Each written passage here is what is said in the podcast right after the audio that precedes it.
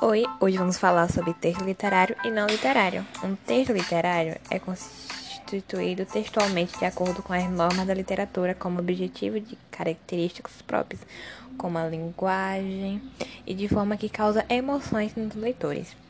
O texto não literário tem como objetivo informar, esclarecer ou explicar, ou seja, pretende ser útil ao leitor do texto não literário é fragmentado, visto como texto informativo.